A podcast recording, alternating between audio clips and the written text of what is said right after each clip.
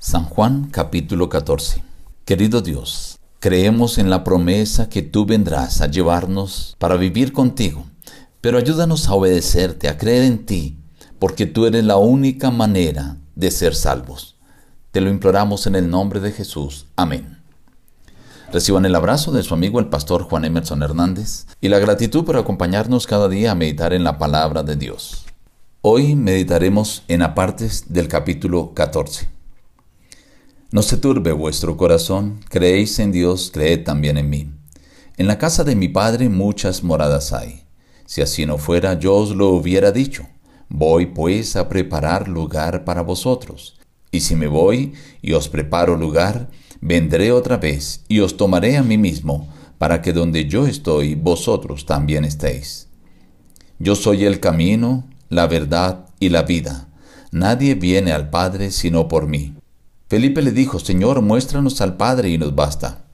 Jesús le dijo, ¿tanto tiempo hace que estoy con vosotros y no me has conocido, Felipe? El que me ha visto a mí, ha visto al Padre. ¿No crees que yo soy en el Padre y el Padre en mí?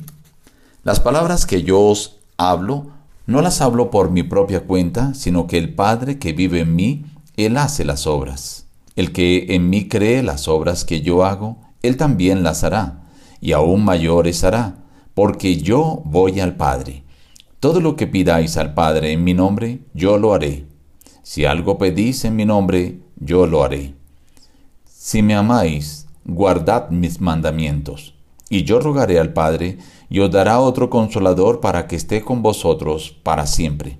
No os dejaré huérfanos, volveré a vosotros. El que tiene mis mandamientos y los guarda, ese es el que me ama y el que me ama será amado por mi Padre, y yo lo amaré y me manifestaré a él.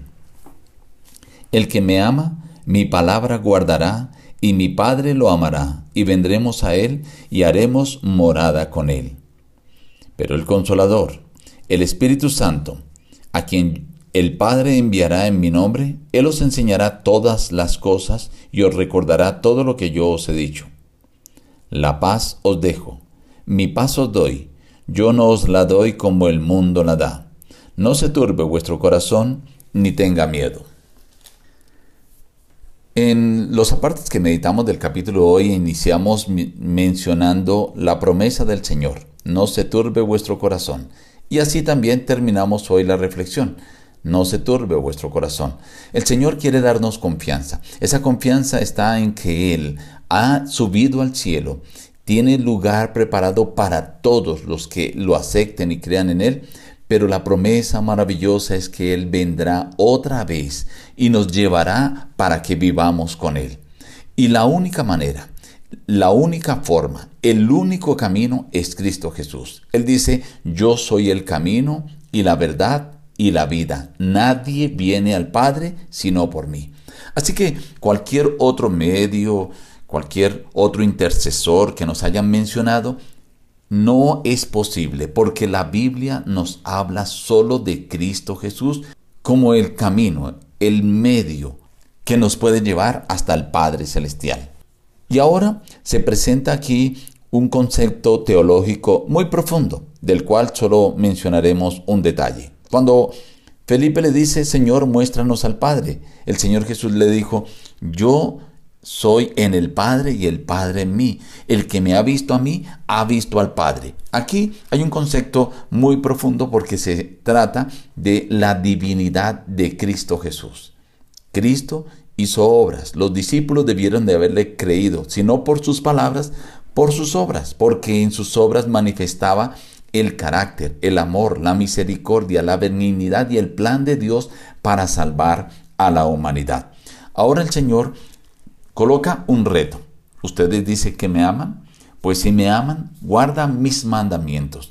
El Señor dice que el que guarda sus mandamientos, ese es el que le ama y entonces el que le ama será amado por el Padre y dice, y yo le amaré y me manifestaré a él y haremos con el Padre morada con él.